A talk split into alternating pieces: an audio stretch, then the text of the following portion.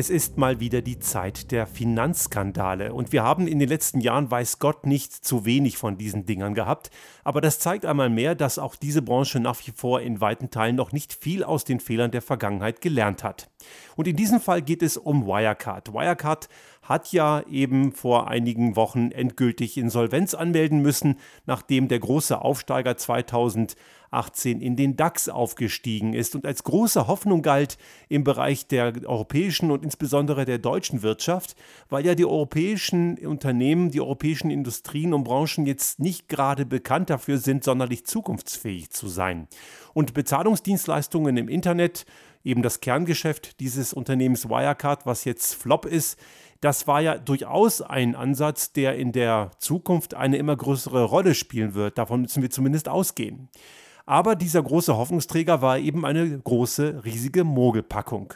Und das nicht erst seit, seit 2020, sondern schon seit 2015 weiß man intern bei Wirecard, dass Bilanzen gefälscht und manipuliert wurden. Das Ganze ist natürlich in Wahrheit demnach noch sehr viel älter. Und diese Problematik ist, weiß Gott, nicht neu. Es gibt in Österreich eine kleine provinzielle Bank, die Kommerzialbank, die hat nichts mit der Commerzbank zu tun. Und diese Kommerzialbank hat auch in dieser Woche endgültig Insolvenz anmelden müssen. Auch hier sind die Ursachen ganz klar im Bereich der Bilanzfälschung und das Fatale hier ist, dass die über 20 Jahre nicht aufgeflogen sind. Schon im Jahr 2000 waren nämlich diese Kommerzialbank faktisch pleite. Das bedeutet, die haben auch schon viel früher, schon 92, soweit man das bisher weiß, sind die ersten Fälle von Bilanzfälschung aufgetreten.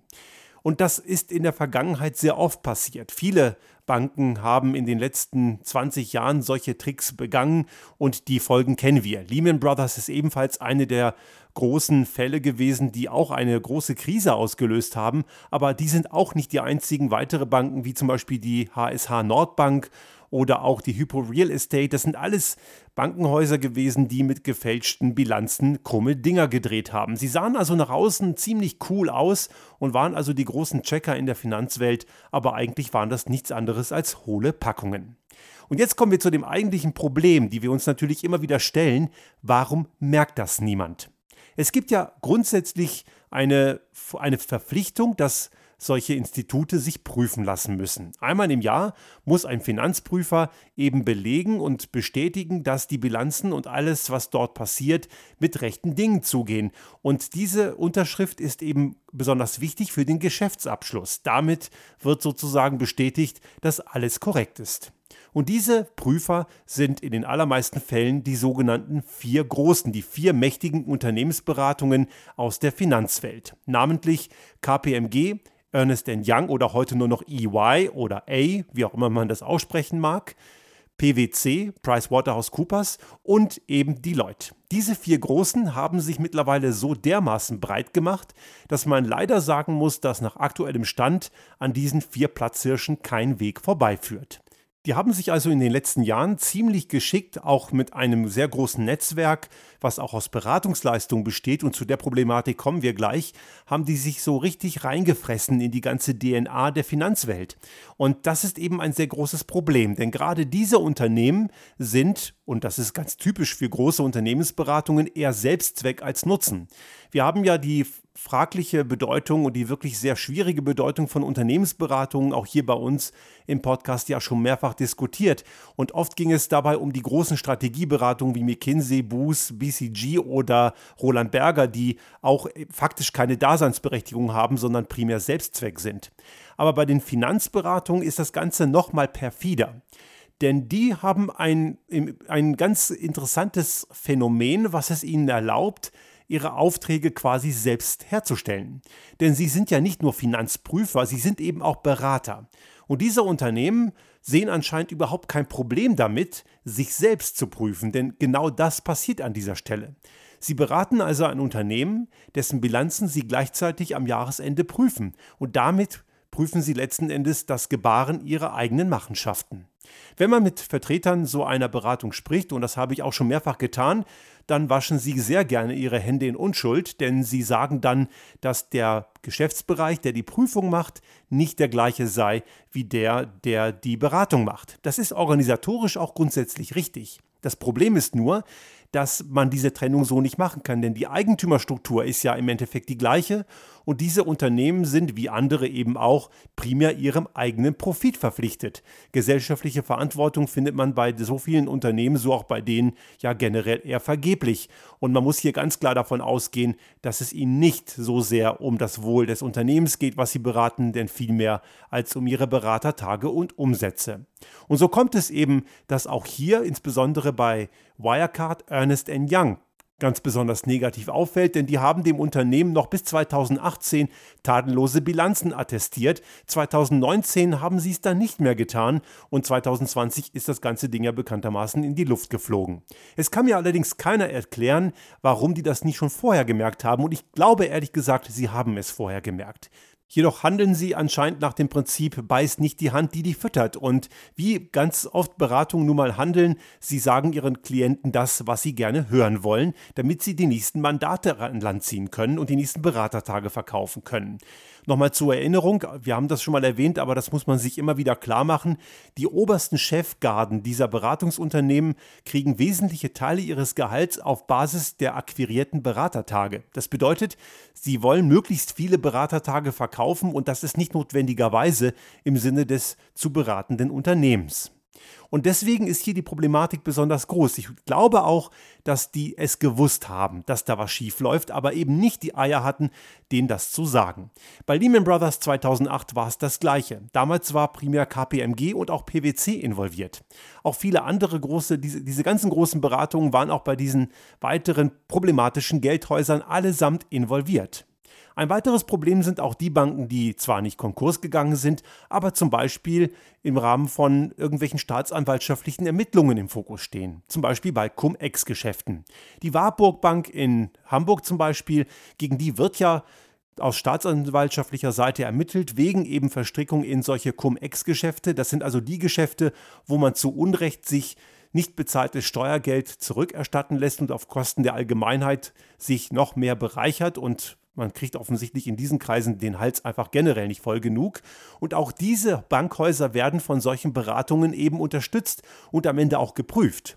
Und nun kommt noch ein weiterer problematischer Aspekt dazu. Nicht nur, dass diese vier großen Beraterfirmen prüfen und beraten gleichzeitig und damit sich selbst quasi prüfen und sich selbst die Berateraufträge zuschustern, sondern sie sind eben auch maßgeblich daran beteiligt, Steuerspartricks zu entwickeln. Also große Unternehmen oder auch Banken haben die Möglichkeit, weit über das hinaus, was ein normaler Normalverdiener oder eine Normalverdienerin eben kann, Steuergeld am Fiskus vorbeizuschleusen. Manchmal mit legalen und manchmal auch mit illegalen Tricks. Aber eben ganz sicher nicht mit legitimen Tricks. Es ist natürlich völlig in Ordnung, dass man nur die Steuern zahlt, die man zahlen soll. Man soll natürlich nicht zu viel zahlen.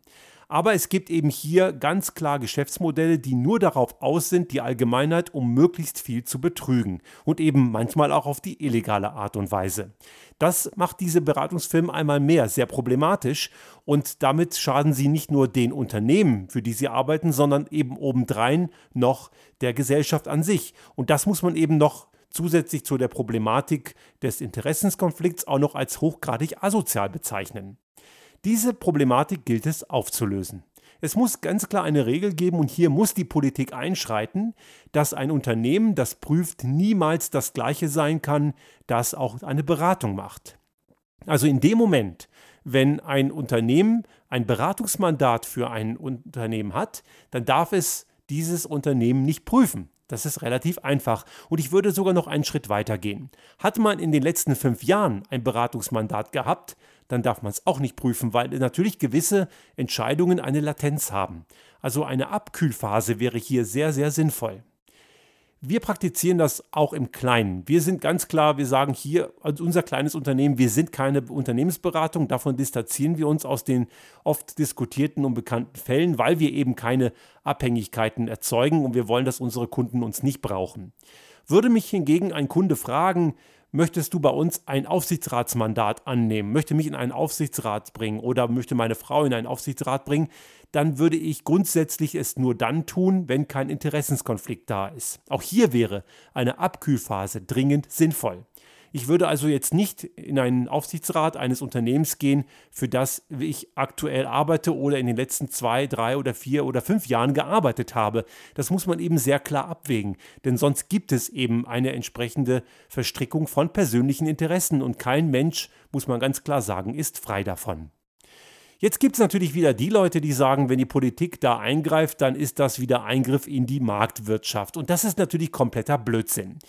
Wir werden die Tage nochmal eine Restart Thinking Focus Folge produzieren zum Thema Marktwirtschaft. Und es gibt ja gerade so die Wirtschaftsliberalen, die immer wieder den Eingriff in die Marktwirtschaft fürchten und das Ganze auch dann gleich als kommunistisch bezeichnen. Aber ich möchte hier von dieser Restart Thinking Focus Folge eine Sache ein bisschen vorwegnehmen. Einen nicht-Eingriff in, in den Markt, den gibt es eigentlich gar nicht. Es gibt immer Rahmenbedingungen, die werden von gewissen Instanzen in der Politik gesetzt. Und wie diese Rahmenbedingungen zustande kommen, das hat auch sehr viel mit Lobbyismus und Einflussnahme zu tun. Diese Einflussnahme in den Markt, die hat es immer gegeben und die wird es immer geben. Interessant ist, wenn wirtschaftsliberale Kleingeister aufschreien und sagen, der Eingriff ginge nicht, dann geht es oft um Regulierungen, die sie nicht mögen geht es hingegen darum, dass gewisse Regeln eingezogen werden, von denen sie was haben, dann hört man solche Stimmen eben nicht. Und daran merkt man auch die Scheinheiligkeit dieser Argumentation.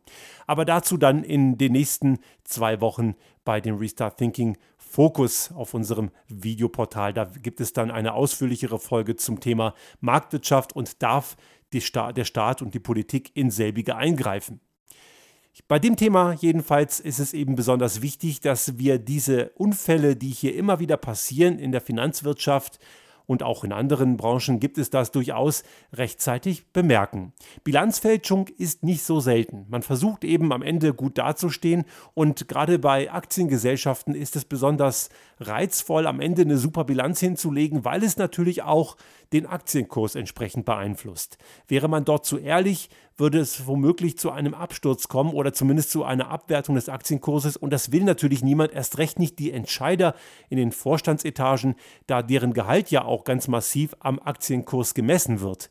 Wie sinnvoll so eine Messung ist, das muss man diskutieren. Ich halte sie für grundlegenden Blödsinn. Aber so ist es nun mal, dass eben viele Ziele von Managern, und ich rede hier ganz klar von Managern, nicht von Unternehmern, eher kurzfristiger Natur sind. Freiwillig wird sich das in der Wirtschaft nicht ändern, da braucht es eben ein Regulativ. Und dieses Regulativ ist dringend erforderlich, um weiteren Schaden von der Gesellschaft abzuwenden. Denn im Endeffekt sind die Schäden, die dabei entstehen, immer Schäden, die wieder mal, und das passiert leider viel zu oft, generalisiert werden, während die Gewinne immer privatisiert bleiben.